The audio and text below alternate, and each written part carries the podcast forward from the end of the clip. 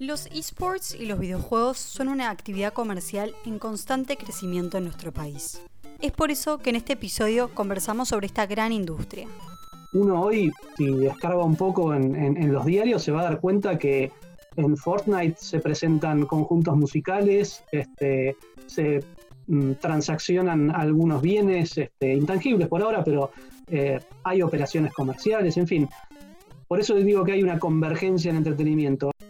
¿Cuál es el límite entre un videojuego y una película? ¿Cuál es la diferencia entre los esports y los videojuegos?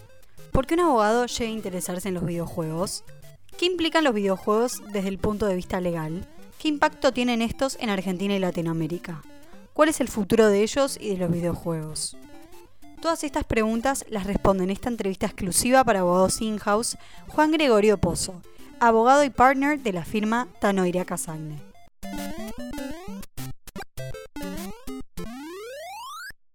Hola Juan, ¿cómo estás? Un gusto enorme tenerte en estos ciclos de actualización para los abogados de la revista Abogados In-House. La verdad que es un gusto enorme tenerte entre nosotros. Eh, le comentamos a la comunidad de abogados que Juan es un activo colaborador del Instituto CEDESBLO y siempre nos ha acompañado en sus charlas de, de IP y etcétera, con lo cual hoy nos convoca para esta charla amena con, con, Juan Gregorio Pozo, nada más y nada menos con un tema muy divertido, que es videojuegos e esports. Para aquellos que quieran profundizar sobre esto, los los invito y les propongo que entren al LinkedIn de Juan y vean un paper que él escribió, que es un poco lo que ha motivado este encuentro. Un paper muy, pero muy bien logrado, con un lenguaje muy ameno. Y para aquellos que no entendemos de estos temas, la verdad que muy comprensible y que ha sido lo que ha disparado en algún punto este, este encuentro que vamos a mantener con Juan. ¿Cómo está Juan? Muy bien, muchísimas gracias por, la invitación. Este, la verdad que muy bien, muy contento, con mucho trabajo afortunadamente. Y bueno, este, la verdad que este formato podcast me encanta porque suelo escuchar podcast este, y me parece una, tecnología muy amigable para entretenerse, ocupar el tiempo, perfeccionarse también. Así que muy contento de tu convocatoria. Bueno, me alegro mucho y bueno, de nuestro lado muy contento de que hayas aceptado nuestra, nuestra propuesta. A ver, el tema videojuegos y el tema esports parece no estar todavía muy definido, considerando que tanto Estados Unidos como Japón, que son, de acuerdo con, tu mirada, hoy los principales players en esta industria, donde no tienen tipificado a la figura del videojuego como algo susceptible de ser protegido, entonces parece ser como que hoy el, problema está entre definir si un videojuego es un software o un videojuego es una película. Y acá, este, la verdad que el que tendría que estar haciendo la entrevista es mi hijo que está todo el día jugando, ¿no? Y no, y no yo, pero lo, cierto es que yo a él lo observo este, a Simón que tiene 15 años, lo observo jugando y la verdad que cuando veo estos videojuegos como Call of Duty y tantos otros, el, nivel, de, el nivel de imagen que tienen es casi, casi como si uno estuviera viendo una película, ¿no? Entonces, este, la pregunta que te quería formular, Juan, así como para hacer un poco el kickoff de esta entrevista, es, ¿Cuál es el límite entre un videojuego o una película como puede ser Star Wars o como puede ser incluso El Señor de los Anillos o, eh, sin ir más lejos, Harry Potter, que son películas que también tienen un altísimo ingrediente ¿no? de tecnología y de software metido dentro de la película, más allá de que haya personajes de carne y hueso. ¿Cuál es el límite entre un videojuego como Call of Duty o Star Wars? Excelente pregunta. Y es un debate que actualmente se está dando eh, en, todas las esferas, no, no, solamente las esferas legales, sino las esferas comerciales también. Yo creo que hoy estamos en lo que muchas veces yo llamo la, convergencia del entretenimiento. Hasta hace unas décadas atrás, uno dentro del entretenimiento tenía clústeres perfectamente diferenciados. Tenías la industria cinematográfica con películas, la música, digamos, su, negocio, por decirlo de alguna manera, este, hacia el público que lo quería consumir. Ahora, lo que está sucediendo es que ese, esos límites se van desdibujando. Eh, más allá de la cuestión técnica, uno hoy, mm, si, si, escarba un poco en, los diarios, se va a dar cuenta que en Fortnite se presentan conjuntos musicales, este, se transaccionan algunos bienes este, intangibles por ahora, pero eh, hay operaciones comerciales, en fin. Por eso digo que hay una convergencia en entretenimiento. Hay, hay incluso historias audiovisuales sin, sin uh, uh, participación del jugador, del televidente, este, que cuentan eh, determinadas narraciones, con lo cual eh, se fue desdibujando un poco este, esos clústeres de entretenimiento que había hasta hace pocos años. Y hoy en día es difícil encontrar una, diferencia entre, por ejemplo, un videojuego y una película. Por supuesto que claramente eh, hay diferencias desde el punto de vista técnico y desde el punto de vista legal también. Una de las, de las posturas que yo asumo muchas veces desde el punto de vista legal es el videojuego es una obra eh, en sí, eh, con sus propias características, etcétera, y merece, por ejemplo, desde, el derecho de autor, para mí es la, digamos, la, corriente legal que más protege y que más le da forma desde el punto de vista jurídico al, videojuego debería tener una figura autónoma y hoy no la tiene. Ni Japón, ni Estados Unidos, ni Argentina este, tienen una figura específica este, inserta en su normativa, por ejemplo, de propiedad intelectual, que específicamente um, se refiere al videojuego. Con lo cual es, es difuso. Ahora, más allá de, esta difusión que vos mencionás, eh, o de esta digamos, transformación de la cual estamos siendo testigos, pareciera ser que aún no estando tipificado el videojuego o el eSport como objeto de protección, pareciera ser que el marco legal actual sería suficiente porque claramente la industria ha venido avanzando y más en Estados Unidos y Japón y a pesar de los eventuales vacíos legales, es una industria que sigue creciendo y creciendo y que por lo visto los productores, este, los distribuidores, eh, pregunto, eh, ¿están conformes con el marco actual o sería necesario esto realmente tipificarlo? Yo creo que podría ser muy conveniente tipificarlo. Por una razón, te diría, hasta, hasta de operatividad jurídica, es decir, tener la figura del videojuego como obra autónoma, con derechos autónomos, y tipificarlo, te digo, a, otro nivel, no solamente desde el punto de vista de obra protegida bajo las leyes de propiedad intelectual, sino incluso llevarlo al ámbito de la actividad comercial, como puede ser los esports, y tener regulaciones específicas sobre la materia. Me parece que sí. Yo no soy muy amigo de la, de la ultrarregulación en, todo ámbito general, creo que a veces es mejor una revisión específica sobre la regulación existente y no tanta hiperregulación, pero me parece que para ciertas figuras nuevas, sobre todo en materia tecnológica, en algunos casos, como el de, los videojuegos, debería eh, realizarse un análisis un poquito más este, profundo para, ya te digo, para tener un poquito más de herramientas desde el punto de vista jurídico para proteger ese tipo de bienes. Y vos sos un abogado, estás a cargo incluso de la práctica de IP en, en Tanovera Casaña. La pregunta que te quiero hacer es, ¿qué es lo que te llevó a vos a meterte en este mundo de los videojuegos y de los esports? Más allá de que, bueno, claramente, como decís en tu artículo, los consumías y creo que actualmente los seguís consumiendo. ¿Qué es lo que te llevó a, esta, a esta disciplina, no?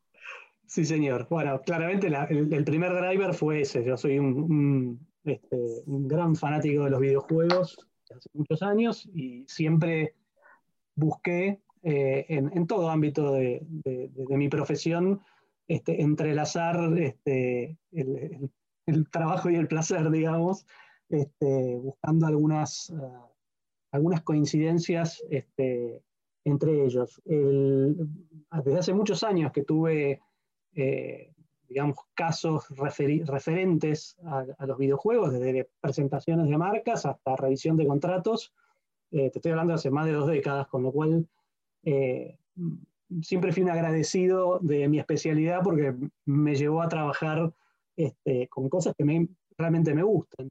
Eso por un lado. Y después, la figura eh, la industria de los videojuegos y de los esports es un mar, es un océano de eh, elementos que tienen que ver con mi propia especialidad, que es la propiedad intelectual. Tenemos derecho de imagen, marcas, contratos, eh, relaciones, este, incluso relaciones laborales. hay una serie de cuestiones, no, no, no, voy a explicar ahora porque es muy largo, pero digo, ofrece una gran variedad de, de figuras jurídicas súper interesantes eh, que para un abogado, la verdad es que es una, realmente es un escenario súper atractivo para, para, trabajar, ¿no?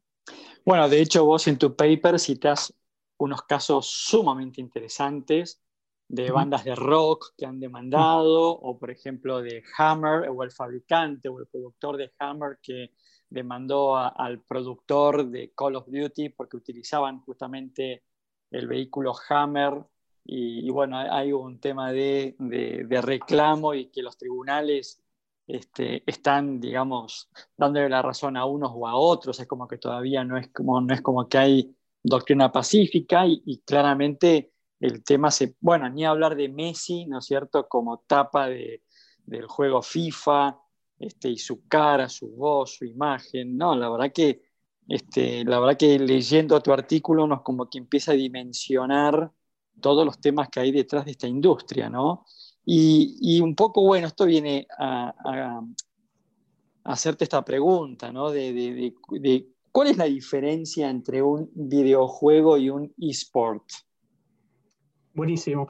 A ver, el videojuego es la materia prima de los eSports. eSport es una actividad que viene hace muchos años. A mucha gente le suena muy novedoso todo esto, pero estamos hablando desde que el nacimiento real de los esports, más o menos 20 años, del año 2000, este, en Corea, a través de una este, crisis este, muy, muy profunda desde el punto de vista económico, muchos, muchos jóvenes desempleados este, se, volcaron al juego eh, online de, videojuegos, digamos, a competencia, a competir entre ellos. Eso generó que se organizaran eventos, competencias, y ahí nacieron las primeras organizaciones de esports. Este, desde el punto de vista, miremoslo como si fuera una organización de un deporte tradicional. De la misma manera en que se organizan campeonatos de fútbol, se organizaban campeonatos de eh, determinados juegos. StarCraft en esa época es un juego en una plataforma específica. Eh, y así nacieron. empezaron a tener audiencia, audiencia, empezaron a ganarle audiencia incluso hasta la televisión abierta, la televisión de cable, y eso empezó a tener eh, una eclosión a nivel global bastante grande. A lo largo de 20 años se fueron expandiendo. Pero la diferencia específica entre eSport y videojuegos es que uno es el juego en particular, digamos que es la materia prima, y otro es la organización, el evento este, masivo que confluyen, en donde confluyen jugadores y público y marcas y bueno, en fin. Realmente como entretenimiento, eh, yo creo que en los próximos cinco años vamos a ver una explosión eh, a una escala global tremenda eh, de, los, de los esports. Ya lo estamos viendo, ya lo estamos viendo. a ver, me imagino, me, me, imagino, viste, un contrato de Puma o de Adidas con uno de estos productores de esports, estos juegos, este, deben ser contratos, porque incluso es una audiencia que supera por, por varias veces, digamos, la, audiencia que pueden tener por, incluso por un cable este, para ver un partido de fútbol puntual, ¿no? Con lo cual deben ser contratos enormes. Son gigantes, gigantes y cada vez más.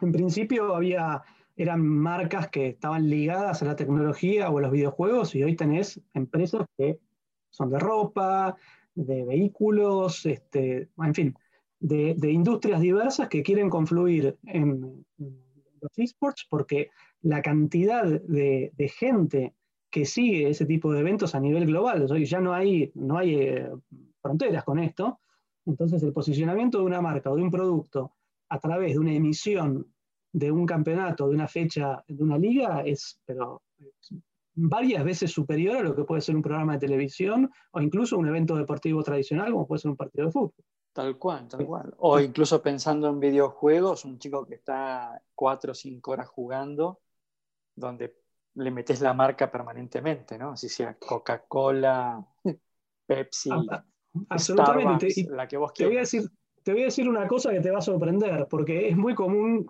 asociar, y me pasa, reconozco que me pasa con mis colegas, eh, asociar a los videojuegos con chicos.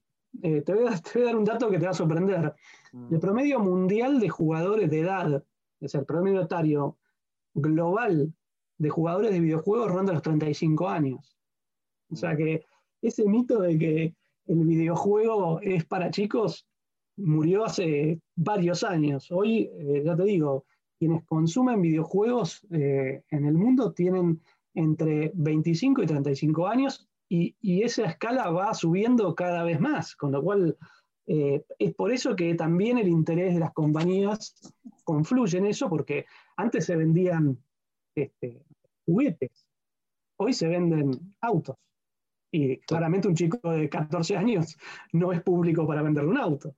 Este, de manera tal que hay que prestarle atención también desde ese punto de vista. O sea, es el público, es la masa crítica la que va a ir modificando las, reglas de juego de, todo esto. Claramente. Y, Juan, ¿qué, ¿cómo ves la industria del videojuego o de los esports en, Argentina? Es muy interesante eso porque mm, uno puede pensar que Latinoamérica, pues vamos a hablar de Latinoamérica para no hacerlo tan, tan focal, pero este, mm, uno puede pensar que, que Latinoamérica tiene pocos recursos o poco interés. Bueno, yo creo que si uno analiza los números eh, de los últimos tres años, cuatro años en materia de esports y de videojuegos en Latinoamérica, eh, principalmente de Argentina, que es uno de los países más este, desarrollados en la, industria, eh, son sorprendentes porque ha, tenido una escalada no solamente en materia de audiencia, en eventos este, de esports, sino en personas o profesionales dedicados a la industria. Antes era difícil encontrar, por ejemplo, un diseñador, eh, un desarrollador de videojuegos en Argentina o en Latinoamérica, y hoy es una industria que cada vez eh, eh, tiene más adeptos. De hecho, una de mis primeras incursiones en, en, el mundo académico tuvo que ver con clases de seguridad informática que yo daba hace 10 años, más de 10 años eh, para desarrolladores de videojuegos. De manera tal que es una industria que a Argentina y a Latinoamérica en particular va a beneficiar y está beneficiando muchísimo. Se están empezando a abrir muchas fuentes de trabajo al respecto, con lo cual eh, yo veo un futuro bastante promisorio este, sobre los videojuegos y sobre los esports en particular.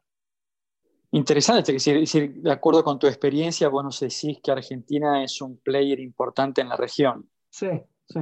Sí, sí, sí, completamente. Yo creo que Colombia, Argentina y Brasil eh, son tres países que, hoy marcan un poquito el ritmo de, lo que, de lo que podría llegar a ser un mercado latinoamericano eh, bien desarrollado o medianamente desarrollado. Sí, señor. Bueno, es una industria, eh, de acuerdo con datos que yo estuve recabando, es una industria que maneja por año aproximadamente un equivalente a 150 mil millones de dólares, que supera, ¿no es cierto?, la industria cinematográfica y de música combinadas, lo cual claramente es un negocio en el cual, este, bueno, hay, hay mucho para hacer, y parece como que la torta es inmensa. Este, em, Juan, un poco para ir concluyendo esto tan interesante de los videojuegos, eh, ¿cuáles son los principales temas que vos, digamos, más allá del derecho de autor, ¿no? ¿cuáles son los, cuatro o cinco principales temas que hay dentro de esta industria? Propiedad intelectual, ¿qué más hay? A ver. Eh, El primero es propiedad intelectual porque todo esto parte de la creación de personas, con lo cual nace indefectiblemente la necesidad de protegerla desde el punto de vista de propiedad intelectual. Pero hay un montón de cuestiones muy interesantes que tienen que ver, por ejemplo, con las relaciones entre los jugadores y los equipos de esports, que, depende del punto de vista desde, el que se los encare, eh, pueden ser relaciones laborales, pueden ser relaciones comerciales. Eh, eso también dispara otro tipo de discusiones, como reglamentar o, regular ese tipo de relaciones en forma específica, porque eh, tanto las leyes laborales generales como ciertas este, disposiciones a nivel comercial de los códigos civiles y comerciales no pueden, pueden no llegar a ser compatibles con el desarrollo de la actividad y pueden llegar a generar un retroceso, un impedimento al desarrollo de ciertos negocios, sin, obviamente, siempre sin dejar de lado eh, la defensa de los derechos de los jugadores y de las personas involucradas. Me parece que sería también una muy buena oportunidad para prestarle atención a ese tipo de relaciones y la regulación eh, en concreto. Pero también hay otro tipo de cuestiones que tienen que ver con, por ejemplo, eh, actos no discriminatorios, la protección de determinados individuos dentro del ámbito de los videojuegos, las propias regulaciones o las instituciones, cómo regular, por ejemplo, las entidades que o las federaciones que nuclean a los diferentes clubes de esports. Hay un montón de cosas por hacer, súper interesantes desde el punto de vista legal, súper desafiantes además, porque todo esto es una industria nueva que encuentra ciertos paralelismos con industrias tradicionales, como puede ser la industria del entretenimiento deportivo o de los clubes de fútbol, por ejemplo, que son ejemplos bastante aceptables para tomar como guía eh, para llevar adelante ciertas regulaciones, eh, incluso hasta relaciones comerciales este, en los esports. Hay mucho por hacer, ya te digo, la industria en general suele ah, em, ofrecer eh, un montón de desafíos porque es una industria multidisciplinaria donde confluyen un montón de cosas este, que van a tener que ser reguladas o analizadas desde el punto de vista legal. Y Juan, ah, ¿cuál es tu opinión respecto de este artículo de la ley de contrato de trabajo que también vos citas en tu artículo, en tu paper? Esto de, ¿no? El, invento del empleado es propiedad del empleador. ¿Cuál es tu mirada respecto de esa norma? Yo creo que esto, esto viene de una discusión tradicional dentro de, la propiedad intelectual y también del mundo laboral, yo creo que es, un reflejo natural de eh, cómo se desenvuelven los negocios en la actualidad. Yo, si bien, por ejemplo, bajándolo al, ambiente de los videojuegos, y creo que en el artículo lo cito, digo, hay desarrollos independientes en donde eh, una persona, incluso una persona sola, puede desarrollar por entero un videojuego. El problema es que para insertarse en el mercado es indispensable tener estructura. Y tener estructura significa tener un publisher o alguien que ponga el dinero, que ponga ciertas pautas, que pueda ah, firmar, entre comillas, eh, la calidad del producto terminado, en fin. Resulta muy difícil que eh, para las compañías que se dedican a producir videojuegos no existan, eh, mm, digamos, sería muy difícil que ellos puedan producir buen, eh, buen material o material de buena calidad si no tienen incentivos a la hora de explotarlos. Y el incentivo para explotarlos es que la propiedad intelectual les pertenezca. De manera tal que las, las eh, posibles, este, digamos, este, cuestiones que se puedan suscitar entre los empleados o contratados, no necesariamente tienen que ser contratos de relación de dependencia, pero eh, los colaboradores que participen en la creación de un videojuego deberían ceder la propiedad intelectual en favor de estas compañías para que el producto pueda ser eh, bien insertado en, el mercado. Y obviamente, por supuesto, respetar los derechos de cada uno de los colaboradores, eso sin duda, pero creo que sería natural que eso suceda. Ahora, te voy a, te este, un poco a punzar por acá, ¿no? Porque digo, yo soy, yo soy una empresa que me quiero dedicar al, desarrollo de estos, de estos videojuegos. Y para esto, digamos, necesito talento, necesito contratar talento y no quiero talento esporádico, quiero talento permanente. ¿no? Entonces necesito tenerlos bajo relación de dependencia.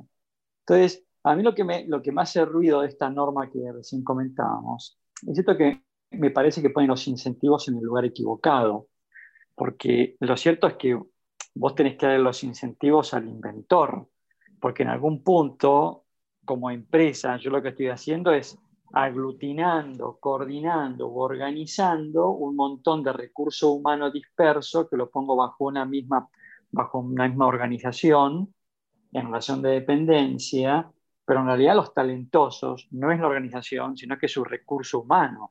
Entonces, me parece que, digamos, si vos a un talentoso le vas a decir, mira, todo lo que vos hagas va a ser propiedad del tercero, va a ser propiedad de, quien, de quien te contrata, la verdad que no sé si esto genera los incentivos adecuados. Yo creo que debe ser, la fórmula debería ser completamente a la inversa, que en todo caso la empresa se lleve un royalty ¿no? del talento de los demás. Eh, eh, y también me animo, me animo a, casi plantear de que como esta es una norma que beneficia al empleador, y creo yo que no es de orden público, podría ser perfectamente dado vuelta contractualmente. Yo creo que nadie impediría que eh, una empresa dé vuelta a la lógica de esta norma. ¿Vos qué opinás? Clarísimo. A ver, lo que vos planteás en un mundo ideal creo que sería adecuado eh, y te diría hasta justo. Pero yo creo, sí, lo digo con todo respeto, creo que es una visión más romántica que real.